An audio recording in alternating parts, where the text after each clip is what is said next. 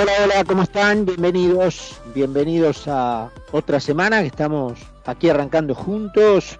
Dos minutos pasaron desde las 8 de la noche en Buenos Aires. Hay 13 grados y medio y vamos como todas las semanas, como todos los días, hasta las 9 de la noche haciéndoles compañía aquí en Mira quién habla. Lo hacemos por el 955, por el triple W concepto fm.com a todo el mundo. También en Instagram, en donde nos encuentran por Radio Concepto, a mí en arroba charlie ok, también en Twitter. También en los podcasts, para aquellos que se les pasó alguna partecita del programa, de Mira quien habla en Spotify. Así que ahí están todas las variantes para, para escucharnos y, y encontrarnos. Hoy un lunes de mucha información variada, digamos, siempre como decimos alrededor de los dos temas este, que tienen eh, completamente concitada la atención en la Argentina hace un año y medio, esto es la economía y la salud, pero con variedad de información, este, incluso les adelanto, eh, no se pierdan este, que se queden con nosotros y no se pierdan nuestro diálogo con nuestro invitado dentro de un rato, a quien le voy a entregar directamente lo que de otro modo hubiera sido mi comentario, pero es, es con, con preferencia y con ventaja que lo haga él, después le voy a, a develar de quién se trata. Así que yo voy a ir, digamos, en estos minutitos que siempre tomamos al inicio del programa, en lugar de, tomar, como generalmente hacemos, un comentario monográfico, ir por, por varios temas. Por allí apareció el gobernador Kisilov, que realmente yo creo que eh, confirma en estos tiempos que corren que es un muchacho que ha perdido la razón. Es decir, siempre se sospechó eso, pero yo creo que ya no queda ninguna duda, ¿no es cierto?, de que es una persona que está o muy mal de la cabeza o, muy mal psicológicamente en el sentido de, digamos, una, una furia improcesada, una, una bronca, un, un, resentimiento no canalizado, que lo lleva a decir las barbaridades que dice, a mezclar cuestiones graves con temas políticos o justamente hacer de todo tema un tema político de confrontación, de conflicto, eh, no precisamente de paz y de armonía. Eh, eh, es decir, yo creo que esto es más que nada una confirmación. Yo nunca lo dudé, pero para los que tenían alguna duda, me parece que estos días, estos tiempos que corren, confirman que eh, el gobernador tiene un serio problema mental, ¿no es cierto? Eh, más allá de su ignorancia técnica, de todas las cuestiones que, digamos, han quedado bien demostradas a lo largo de su aparición pública, desde hace más o menos unos siete años a esta parte, un poco más, ocho años a esta parte, eh, si algo faltaba para demostrar que eh, Kisilov tiene una, una cuestión mental eh, no resuelta, no tratada. Eh, bueno, me parece que se está dando ahora, ¿no? Por allí apareció diciendo que ellos en la provincia vacunaron a cuatro millones de personas y entonces ahí mete el link político de discordia, de cizaña, de veneno, diciendo que eso era más que toda la población estable de la ciudad de Buenos Aires. Yo le recuerdo a este engendro que el que reparte, el que tiene el monopolio del reparto de las vacunas en el país, es el gobierno nacional, que además tomó como criterio la aberración de la proporción a la población de los distritos, cuando debería haber tomado el eh, saludable la saludable unidad de medida de la proporción de población de riesgo. Porque de qué me vale a mí saber que tal jurisdicción tiene tanta población si allí no hay población de riesgo? ¿O qué me vale a mí saber que una jurisdicción tiene mucha menos población, pero allí hay más concentración de población de riesgo? Entonces ya una burrada técnica, digamos, de arranque. Pero no obstante eso, a eso se le suma el hecho de que el monopolio del reparto lo tiene el gobierno al cual pertenece el señor Kisilov.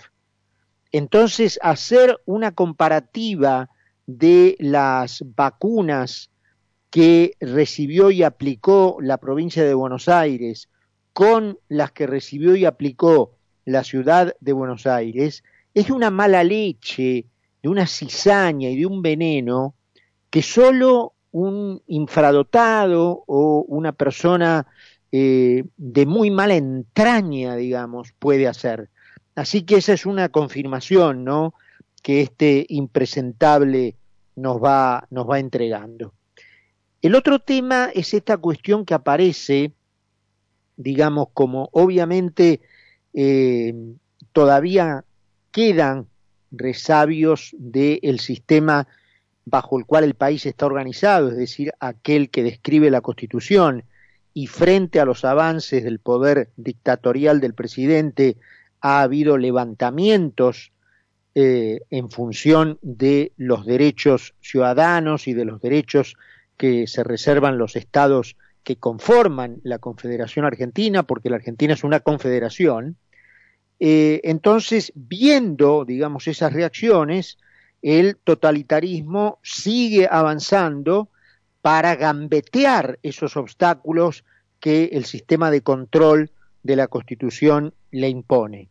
Entonces, una de esas gambetas ha, consistido en presentar en el Congreso lo que llaman la ley pandemia, que no es otra cosa que una delegación de poderes al mandamás para que éste pueda, en teoría, digamos, eh, eh, bypassear las, eh, los obstáculos constitucionales e imponer su voluntad. No va a bypassear nada, eh, porque eh, tal como se interponen recursos que la Constitución permite para declarar y demostrar, o mejor dicho, demostrar y declarar la inconstitucionalidad de un decreto, también se lo podrá hacer con una ley. Esto es la lección de derecho constitucional que le dio el, presidente del gobierno español en la cara al presidente Fernández cuando le dijo que era de primer año de derecho el hecho de saber que una ley ordinaria no puede pasar por encima de la Constitución, bueno, en ese caso él hablaba de la Constitución española, pero es el mismo sistema aquí. Entonces pueden declarar, firmar y aprobar por unanimidad la llamada ley de pandemia o como le quieran llamar, en tanto gambetee las garantías constitucionales que la Constitución pone a disposición de los ciudadanos y de los estados eh, federados, será una, digamos, un paso más que deberán tomarse los ciudadanos y los estados federados para desconocer la autoridad del mandamás totalitario. Pero eh, mientras la constitución siga siendo la que tenemos, no es el mandamás autoritario el que gobierna, es la ley la que gobierna, entendiendo por ley la supremacía de la constitución. Entonces, bueno, podrán aprobarla, la ley de pandemia, pero este, dicen que con eso quieren reemplazar los decretos de, necesidad y urgencia, ¿no es cierto? Por otro lado, ha ocurrido este disparate eh, en los tiempos que estamos viviendo y que están corriendo, según el cual la AFIP no tuvo mejor idea que imponer una retroactividad al pago del monotributo para todos aquellos alcanzados por ese impuesto que reúne una serie de impuestos y de cargas sociales en la medida que las personas tengan el nivel de facturación anual que establece la ley según se divide creo que en cinco o seis categorías. Las personas que conforme a esas cinco o seis categorías tienen un determinado nivel de facturación anual, pueden mantenerse en su calidad de monotributista y no aplicar a eh, impuestos mayores, más gravosos y más complicados como pasar a ser responsable inscripto y pagar ganancias, pagar la seguridad social por separado, pagar el IVA, etcétera, etcétera. Entonces, como ese esquema eh, al recaudador eh, no, no, le gusta, eh, entonces busca la manera de torpedearlo de todas las maneras que puede. Y en plena pandemia no ha tenido mejor idea que al mismo tiempo que los legisladores se autorregulan un 40% de aumento de sus sueldos, escucharon bien, al mismo tiempo que sucede eso con esta casta de impresentables, a la FIP no se le ocurre mejor idea que aplicarle una retroactividad a el pago de monotributo ya cancelado por, por las propias disposiciones, los propios montos, los propios topes y las propias categorías que establece la FIP. Entonces, ¿yo por qué te voy a pagar de más si yo ya te lo pagué? ¿Desde cuándo un impuesto puede ser aplicado retroactivamente? Cuando yo te cancelé la obligación. Al momento en que la obligación debía cancelarse y con los montos que la ley establecía para que la eh, obligación se cancele. Entonces, a ver, ¿en qué, ¿en qué están pensando? ¿En qué están pensando? ¿Qué más tiene que, eh, digamos, recibir la gente? ¿Qué más tiene que, que otra información, otra información le hace falta a la sociedad recibir para eh, darse cuenta que la sociedad está siendo tratada como un conjunto de esclavos que no sirven para otra cosa más que para servir a los señores feudales que, repito, se autorregulan para sí mismos un 40% de aumento cuando a los esclavos le, establecen la retroactividad de los impuestos que ya pagaron y que ya cancelaron.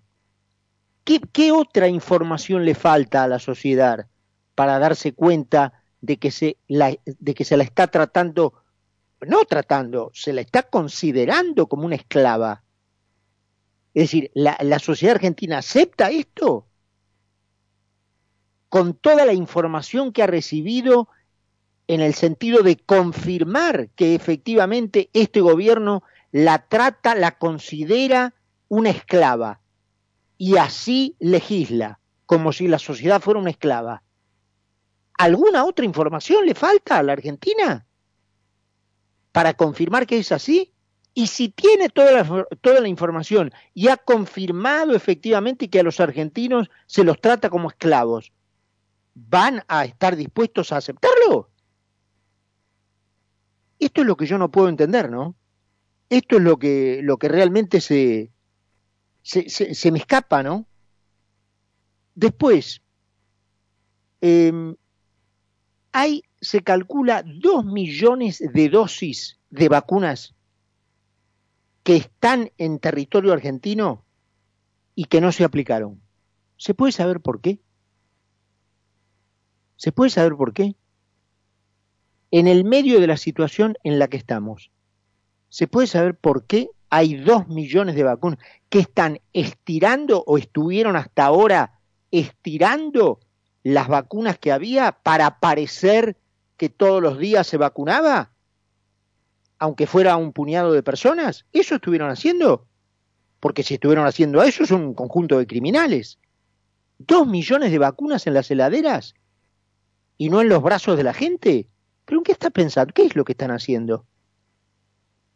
Más allá de que hay un cálculo que dice que si todas las dosis disponibles en los tiempos disponibles, contado por supuesto desde el año pasado, se hubieran manejado con pericia, con sabiduría y con corrección, la Argentina tendría en este momento 96 millones de vacunas. Pero ese es tras regalo, tras regalo, tras regalo. Sos un, un, este, alguien que no sabe manejar una situación como esta, sos un inexperto, sos un ignorante, perfecto. La, la razón, la explicación que sea. Te regalo las 96 millones de dosis. Te hablo de las que están. Hay 2 millones de dosis que están en la Argentina y que no fueron aplicadas. ¿Por qué? ¿Por qué? Entonces, eh, realmente, digamos, de vuelta, ¿no es cierto? A mí me, me, revela mucho el hecho de que em, una parte importante de la sociedad eh, haya votado esto. Porque esta gente no cayó de un meteorito, ¿eh? Esta gente está donde está porque una parte electoralmente decisiva de la sociedad la puso donde está. Y esa parte electoralmente decisiva de la sociedad no puede deshacerse del, cargo de las consecuencias que se están sufriendo en este momento. Porque ellos que votaron esto son tan responsables como sus ejecutores. Y el otro tema eh, que nos excede a la Argentina y que es una cuestión que está sucediendo en, la región, pero que hay que seguir con muchísima atención, son las elecciones en Perú, que están prácticamente empatadas, pero que enfrentan a la hija de alguien que tuvo que escapar del país por corrupto, y que esa es la mejor opción que tiene el país, y a un delirante, a un delirante que se dispone, si gana, a encaminar al Perú al paleozoico, a vivir de nuevo con los dinosaurios. Entonces, creo que para la región es importante a partir de hoy, porque la elección está tan ajustada que van a pasar días hasta que sepamos qué va a terminar ocurriendo allí, que le prestemos atención. 20 minutos después de las 8, 14 grados. Seguí con nosotros en Mira quién habla. Mira quién habla. Mira quién habla. Mira quién habla. Mira quién habla.